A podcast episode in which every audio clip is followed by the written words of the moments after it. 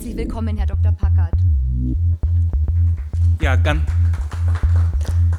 ganz herzlichen Dank, dass ich da sein darf. Ich freue mich total, dass diese Ausstellung tatsächlich Realität geworden ist.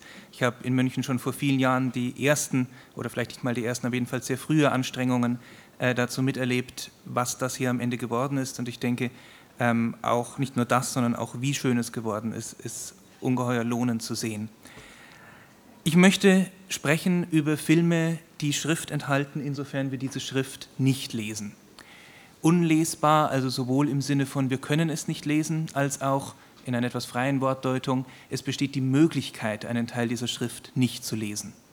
Man kann in Schriftfilmen so etwas wie schriftlich lesbare Filme möglicherweise gegen den Einsatz von filmisch unlesbarer Schrift ausspielen. Schriftlich lesbare Filme enthalten etwa die zutiefst irritierende, aber als Schrift jederzeit lesbare Formulierung, du musst Caligari werden, aus der berühmten Szene im Kabinett des Dr. Caligari. Etwa in dem Kurzfilm Lawrence Wine of the Moment von Stocker sind Teile eines Interviewtextes in den Raum an einen Baum montiert, die im Interview zu hören und im Text ohne weiteres zu entziffern sind. In einer alten Priel-Werbung hier aus den 30, äh, 50er Jahren ähm, sehen wir einen Text, der animiert gerade Ende durch Ente ersetzt hat, um einen äh, Witz zu machen, über den Sie stundenlang lachen können. Aber egal wie lange Sie darüber lachen, Sie haben jedenfalls gesehen, was mit dieser Schrift passiert ist. Und in dem berühmten Film Subterranean Homesick Blues ähm, zu und mit Bob Dylan ist die Schrift sogar ein Werkzeug, um verständlich zu machen, was Bob Dylan in notorisch undeutlicher Aussprache möglicherweise im Gesang nicht ohne weiteres verständlich macht. Der Film geht dann in einem ganz interessanten Spiel weiter, indem er auch in der Schrift teilweise Verstellungen, Umstellungen, Veränderungen vornimmt. Ich gehe darauf jetzt im Einzelnen nicht ein. Mir geht es darum, diesen Lesbarkeiten die andere Dimension einer Unlesbarkeit gegenüberzustellen, bei denen also Schrift filmisch wird, indem sie zugleich sich der Lesbarkeit zu verschiedenen Graden entzieht. In dem Film The Child von Alex Gopher haben wir ähm, einen solchen Fall, in dem wir zwar einzelne Schriftzüge ohne weiteres entziffern und verstehen können. Das hier zeigt, das ist im Film nur sehr, sehr kurz zu sehen, ähm, den aufgeregten Ehemann, der weiß, seine Frau ist im Begriff niederzukommen, er muss sie schnell ins Krankenhaus bringen. Die Abfolge der verschiedenen Schriftzüge gibt die unterschiedlichen Passagen, Teile dieses Körpers wieder und die Schriftzüge sind gleichzeitig semantisch lesbar. Der Film bricht dann aber sehr schnell wieder in etwas aus, mit dem er auch begonnen hat, nämlich in eine ganze Darstellung von äh, New York, von einer Stadt, die aus Schriftzügen zusammengesetzt ist und die Bewegung durch diese ohnehin sehr große Fläche aus Schriftzügen ähm, ist so schnell, die Schriftzüge sind so zahlreich, dass wir zwar alles Mögliche lesen, aber nie alles lesen können. Dass wir zwar beliebige Textteile erkennen, aber nie alles erkennen können, was uns dieser Film zeigt. Jedenfalls nicht in einmaligem Sehen, jedenfalls nicht im zügigen, schnellen Blick auf die schnell wechselnden Szenerien.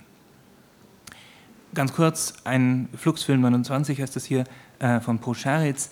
Ein äh, solcher flickernder, flatternder Film ist in diesem Fall mit Ton verbunden. Sie können den Film drüben in der Ausstellung sehen, ähm, der zwar jedes Wort erkenntlich macht und durch den Ton können wir auch verifizieren, ja, wir sehen jedes Wort, aber wir sehen es so schnell und kurz, dass es nicht die Schrift ist, die diese Lesbarkeit herstellt, sondern in einer Gegenbewegung zu dem, was bei Bob Dylan passiert, genau der Ton ist, der es möglich macht zu erkennen, dass die Schrift tatsächlich schreibt, was sie zu schreiben scheint. Ein besonders extremes Beispiel, über das ich ein bisschen ausführlicher sprechen möchte, ist im Film Matrix vorhanden. Matrix scheint eine Emanzipationsgeschichte zu erzählen. Sie scheint den Widerstand gegen die virtuelle Realität, die von Maschinenherren geschaffen worden ist, zu beschreiben. Einen Widerstand, der darin besteht, dass der Code hinter dieser Welt zugänglich, lesbar und schließlich schreibbar gemacht wird. Dieser Code wird im Film mehrmals inszeniert in der Gegenständlichkeit der Gegenstände, der Räume, die gezeigt werden und der Figuren, die in diesem Film handeln. Aber die Schrift, aus der Matrix selber gemacht ist, die Schrift, die Matrix schreibt und angeblich zu lesen gibt, ist für den Zuschauer gerade nicht lesbar. Sowohl weil wiederum die schnelle Montage in den Gegenständen ihm diese Schrift entzieht, als auch weil der Code nur teilweise aus den alphanumerischen Zeichen besteht, die Sie kennen, als auch weil der Einsatz dieses Codes keinen Regeln folgt, die Sie kennen, natürlich keinen Regeln, die es überhaupt gibt, keinen Regeln, denen sie folgen können. Ein Test für diese Art von Lesbarkeit ist nicht nur, ob sie verstehen, was jeweils am Bildschirm geschrieben steht, sondern auch, ob sie eigentlich selber in der Lage wären, diese Schrift zu schreiben. Was Bob Dylan ihnen zu lesen gibt, was Gopher ihnen in The Child zu lesen gibt, ist durchwegs Code, an dem sie mitspielen können. Nicht unbedingt in der Montage dieses Films, aber in der Fähigkeit, jedes Wort auch deswegen zu verstehen, weil sie es selber schreiben könnten, um mit diesen Buchstaben dieses Wort zu formen. Diese Möglichkeit haben sie in Matrix nicht. Eine solche filmisch unlesbare Schrift hat, wie ich meine, in ihrer sozialen und damit übrigens auch politischen Orientierung mindestens zwei mögliche Erklärungsversuche, das heißt Bewegungen, in denen man von der bereits vorhandenen filmisch unlesbaren Schrift aus zurückgehen kann und sich fragen kann, wo kommt diese filmische Schrift und ihre Unlesbarkeit eigentlich her. Man könnte diese beiden verschiedenen Quellpunkte, die man sich hinterher zurückkonstruiert für die Schrift, unter den beiden Fragen vorstellen, wer liest für mich oder wer liest mit mir. In Matrix haben wir sehr klar den Fall, dass über zwei Drittel des ersten Films hinweg nach jemandem gesucht wird, der doch bitte um Gottes Willen uns erlösen soll, indem er für uns liest und dann auch die Möglichkeit gewinnt, für uns schreiben zu können. Man kann die besondere Art und Weise, in der diese Schrift uns dabei entzogen ist, möglicherweise mit einem adaptierten ästhetischen Begriff von Erhabenheit beschreiben. Eine Erhabenheit, die im Sinne der beiden kantischen Begriffe einerseits zunächst dynamisch zu sein scheint. Die Größe der virtuell ähm, simulierten, imaginierten Welt, die Detailtiefe, in der diese Welt dargestellt werden muss im Code, um simuliert werden zu können, entzieht sich uns durch ihre Gewalt, auch durch die Gewalt der verschiedenen Gegenspieler und Machthaber, die in den Film kommen, und durch die Gewalt, die dann hinterher dem Protagonisten selber zukommt. Zu dieser dynamischen Erhabenheit kommt allerdings hier ganz entscheidend eine mathematische Erhabenheit hinzu. Statt dass sich uns eine bestimmte körperliche Gewalt auf der Leinwand so präsentiert, dass wir einerseits wissen, wir wären ihr nicht gewachsen, ihr aber andererseits in der filmischen Darstellung ohne weiteres gewachsen sind, weil es ja ein Film ist, haben wir es mit der mathematischen Erhabenheit mit einer Situation zu tun, in der wir wissen, der Code wäre unendlich weit fortsetzbar. Genauso wie wir etwa arabische Ziffern zu Zahlen formen können und unendlich viele dieser Zahlen plus 1 plus 1 plus 1 hintereinander schreiben könnten. Auch dies ist eine Unendlichkeit, die wir schreiben könnten, aber nicht können. Wir können dieser Unendlichkeit nicht gerecht werden. Sie selber entzieht sich uns in einem Moment des Überhobenen oder Erhabenen. Aber wir wissen immerhin, so wie wir beim Film wissen, wir können mit dem Bild der Gewalt zurechtkommen, auch wenn wir der Gewalt nicht gewachsen wären. Wir können mit der Unendlichkeit, die der Code produzieren kann, durch unsere Codeherrschaft gerecht werden, äh, können ihr durch unsere Codeherrschaft gerecht werden, nicht aber durch die tatsächliche Verwirklichung in dem einzeln ausformulierten Code. Wir können in der deutschen Sprache beliebige Sätze sagen und schreiben. Wir können nie alle Sätze sagen und schreiben, die diese Sprache in gesprochener und geschriebener Sprache eigentlich zur Verfügung hätte. Mit Neil Hertz Vorstellung von Erhabenheit als Ende ähm, einer Bewegung vom Zuschauer, vom Betrachter, vom Rezipienten auf das Gesehene hinweg, könnten wir uns das noch einmal veranschaulichen. The End of the Line, sagt er, besteht darin, dass es zwar eigentlich zunächst das Angebot gibt, das so aussieht, als wäre das Wahrzunehmende in einem Zugang für den Zuschauer begriffen, aber dieser Zugang endet, weil er aufgespalten wird, weil es eine Konkurrenz gibt, in diesem Fall die zwischen Interpret und Zuschauer, weil das Bild dieses Gangs, dieser Personen, dieser Gegenstände und Menschen, die sich in Zeichen auflösen, einerseits offensichtlich sagt, es ist dafür da, von uns gesehen zu werden, von dem Zuschauer als gegenständliches Bild betrachtet zu werden, andererseits ebenso klar sagt, es ist dafür da, von jemandem interpretiert zu werden, der den Code dieser Schriftzeichen versteht und das ist genau nicht der Zuschauer. In dem Augenblick dieser Spaltung geschieht eine, ein Haltmachen ähm, in der Fähigkeit, den Film zu sehen und zu interpretieren, der und an diesem Haltmachen beginnt sozusagen der Moment des Erhabenen.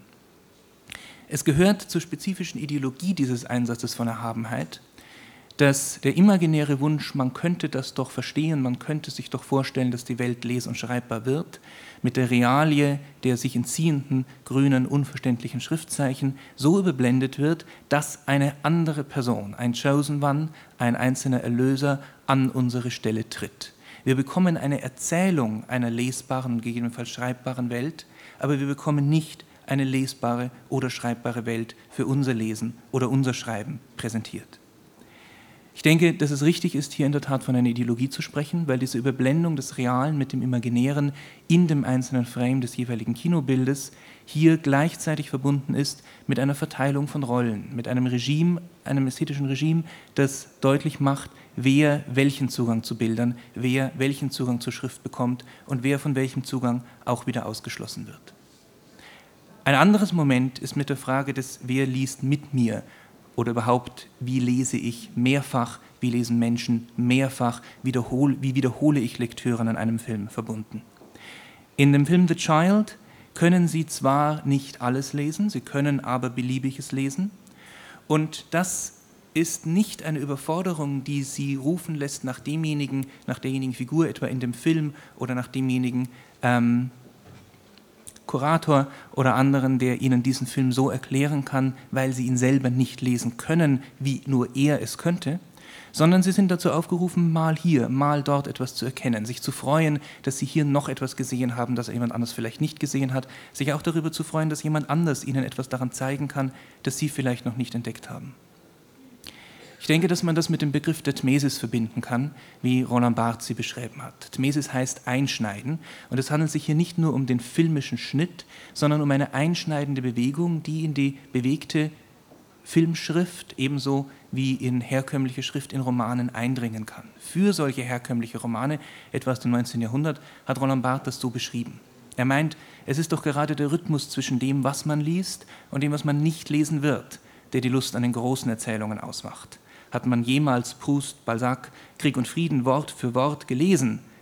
Das Glück bei Proust ist, bei jeder Lektüre überspringt man andere Passagen, niemals dieselben. An einer solchen Seite, in der Balzac an seinem eigenen Manuskript gearbeitet hat, sehen wir eine solche thmetische, einschneidende Bewegung gegenüber dem Text. Hier beginnt mal wieder Dialog, hier ist ein Absatz zu Ende, hier endet vielleicht die Beschreibung, die wir langweilig fanden, oder ein Kapitel beginnt neu, oder wir schreiben einen solchen Schnitt selber in den Text neu ein. Der Text bietet uns immer wieder ein, neu einzusteigen, obwohl wir dem Ganzen des Textes möglicherweise lesend weder gerecht werden, noch unbedingt gerecht werden wollen. In dem Bild aus The Child und in der animierten Form von The Child, die Sie unbedingt sehen sollten, falls Sie sie noch nicht gesehen haben. Sie ist hier direkt ums Eck im Ganzen zu sehen. Ähm, haben wir es genau damit zu tun. Wir erkennen mal schnittweise, dass hier das Wort Hotel steht in einer ähnlichen Form, in der an einem Hotel tatsächlich ein Schild angebracht sein könnte. Wir erkennen das Wort Taxi nicht nur, sondern wir erkennen das Taxi wieder, weil es der verbindende Protagonist in dieser Sequenz ist, in der das Paar zur Klinik gelangen möchte, um dort die Geburt sicher vonstatten bringen, äh, sicher über die Bühne bringen zu können. Wir erkennen möglicherweise gerade so halb das Wort Crossing und wissen nicht, ob das Wort damit unbedingt begonnen hat. Ein Grund, den Film noch einmal anzuschauen oder mit jemand anderem über diesen Film zu sprechen. Wir erkennen den Anfang eines Wortes wie Metro und haben verschiedene Möglichkeiten zu interpretieren, wie das unmittelbar weitergeht, zumal der Schriftzug senkrecht und nicht etwa nach unten auf die Erde hin orientiert ist, wie wir es vielleicht zunächst erwarten würden. Auch das ist zweifellos ideologisch. Auch das entzieht einen Teil der Schrift unserer Wahrnehmung und auch das ähm, verteilt dabei Rollen. Aber es verteilt Rollen auf die mehrfache eigene oder über mehrere Personen verteilte Lektüre. Und diese verteilte Lektüre, wer liest mit mir, lese ich möglicherweise selber mit mir, wenn ich den Film mehrfach anschaue, oder finde ich andere, die mit mir gemeinsam verschiedene Schnitte in diesem Film unternehmen, verschiedenes aus der lesbaren Schrift herausgreifen, obwohl das Ganze der Schrift unlesbar bleibt, scheint mir ein anderes Moment für diese Filme zu sein. Wenn Sie durch die Ausstellung gehen, ähm, wäre ein Vorschlag darauf zu achten, in welchen Rollen kann ich hier tatsächlich lesen, kann ich so lesen, dass ich gegebenenfalls selbst schreiben könnte und welche anderen Rollen, ein Chosen One, der für mich liest oder ein anderer, der mit mir gemeinsam auf Entdeckungsreise geht, ähm, bietet eine solche Verteilung von Lesbarkeit und Unlesbarkeit im Einzelnen an. Danke Ihnen sehr.